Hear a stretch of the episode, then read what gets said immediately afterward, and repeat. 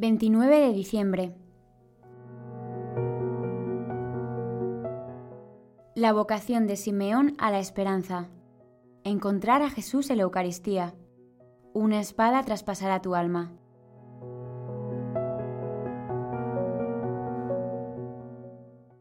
El Espíritu Santo ha revelado a Simeón que no morirá hasta haber visto al Mesías. No es fácil imaginar la manera mediante la cual se lo comunicó.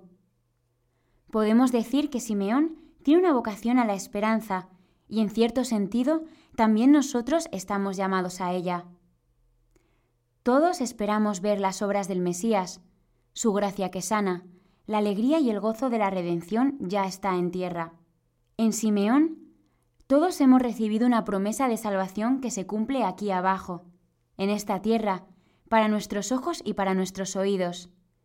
El Mesías no está lejos, ha bajado, se ha hecho uno de nosotros, podemos tocarlo. Tampoco sabemos cómo descubrió Simeón al niño. No se habla en el Evangelio de ningún signo exterior. Todo parece indicar que fue el mismo Espíritu el que impulsó a Simeón a encontrarlo. Allí estaban María y José con su primogénito. Era inaudito que Dios hiciera un niño, era impensable que Dios fuera hijo de una joven aparentemente tan normal. Nada la diferenciaba de las otras mujeres que les rodeaban, que también acudirían con sus hijos primogénitos para purificarse. María, aunque no lo necesitaba, ahí estaba, como una más, cumpliendo por amor y no por obligación los mandatos del Señor. De la misma manera, su Hijo Jesús tampoco tenía por qué pagar por los pecados de los hombres, pero cargó con nuestras debilidades. Nos puede desconcertar la forma en que Dios se mostró y se nos muestra cada día. Podemos ceder a la dispersión y no descubrirlo cuando pasa cerca de nosotros. Muchos le confundieron con uno más de los habitantes de Nazaret, uno de tantos visitantes del templo. La venida del Mesías y su plan para salvar a todos los hombres son discretos, profundos y delicados. Dios no se impone y por eso ha querido tomar nuestra carne podemos pedir a Dios que, como Simeón, abramos los ojos para contemplar la redención que está en marcha. Ahora, Señor, puedes dejar a tu siervo irse en paz, según tu palabra, porque mis ojos han visto tu salvación, relata San Lucas. ¿Estamos atentos para descubrir la salvación de Dios, su acción escondida y silenciosa en todo lo que nos rodea? En la misa participamos de manera directa en la salvación llevada a cabo por Jesús. Tocamos su gracia y nos apropiamos de sus méritos. Comemos su cuerpo y bebemos su sangre, de la que, como rezamos en el adoro te devote, una sola gota puede liberar de todos los crímenes al mundo entero. Simeón vio solamente una vez al niño. Toda una vida de espera mereció la pena por ese instante. A nosotros, en cambio, nos puede suceder que, como Dios ha querido venir tan cerca a la Eucaristía, nos hayamos acostumbrado a tocar la salvación. Nos parece demasiado normal, demasiado parecido cada día. A veces nos gustaría una puesta en escena más espectacular.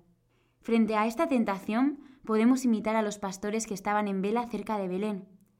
Como decía Benedicto XVI, eran personas que estaban a la espera de Dios y que no se resignaban a su aparente lejanía de su vida cotidiana. A un corazón vigilante se le puede dirigir el mensaje de la gran alegría, en esta noche os ha nacido el Salvador. Solo el corazón vigilante es capaz de creer en el mensaje. Solo el corazón vigilante puede infundir el ánimo de encaminarse para encontrar a Dios en las condiciones de un niño en el establo. ¿Cuántos años comulgando a diario leemos en camino? Otro sería santo, me has dicho, y yo siempre igual. Estamos convencidos de que lo divino es arrollador, entusiasmante, y por eso nos puede causar dolor nuestra aparente frialdad. Pero Dios cuenta también con ello. Simeón, por ejemplo, se preparaba todos los días para recibir al Mesías. Cada vez tenía más ganas de verlo, cada día podía ser decisivo. El santo cura de Ars nos prevenía ante la nostalgia de lo extraordinario. Más dichosos que los santos del Antiguo Testamento, no solamente poseemos a Dios por la grandeza de su inmensidad, en virtud de la cual se halla en todas partes, sino que le tenemos con nosotros como estuvo en el seno de María durante nueve meses, como estuvo la cruz. Más afortunados aún que los primeros cristianos, quienes hacían cincuenta o sesenta leguas de camino para tener la dicha de verle. Nosotros le poseemos en cada parroquia. Cada parroquia puede gozar a su gusto de tan dulce compañía. Oh pueblo feliz. La espada clavada en el corazón de la Madre de Jesús es el contrapunto desgarrador en una escena donde todo rezuma alegría y esperanza. Es la sombra que pone de relieve lo real de la escena. María, en cambio, explicaba San Juan Pablo II, ante la profecía de la espada que la atravesará el alma, no dice nada. Acoge en silencio, al igual que José, esas palabras misteriosas que hacen presagiar una prueba muy dolorosa y expresan el significado más auténtico de la presentación de Jesús en el templo. En efecto, según el plan divino, el sacrificio ofrecido entonces de un par de tórtolas o dos pichones, conforme a lo que se dice en la ley, era un preludio del sacrificio de Jesús. Nuestra vida también es un cuadro con luces y sombras, un entretejerse de esperanza y desánimo, de lucha y derrotas, Dios lo sabe y en esa aparente fragilidad es donde aparece más cercano. Dios rechaza decididamente la ficción de un mundo perfecto, acabado y sin problemas. Se encuentra en la fragilidad de lo cotidiano, en lo que parece sin brillo. Esa apuesta divina por la normalidad puede extrañar a muchas almas, pero es la consecuencia de su opción por la libertad. Dios no levanta la voz, no fuerza la entrada en nuestras vidas, la señal que nos ofrece la Navidad, dice Francisco, es la humildad de Dios llevada hasta el extremo. Dios que nos mira con ojos llenos de afecto, que acepta nuestra miseria, Dios enamorado de nuestra pequeñez.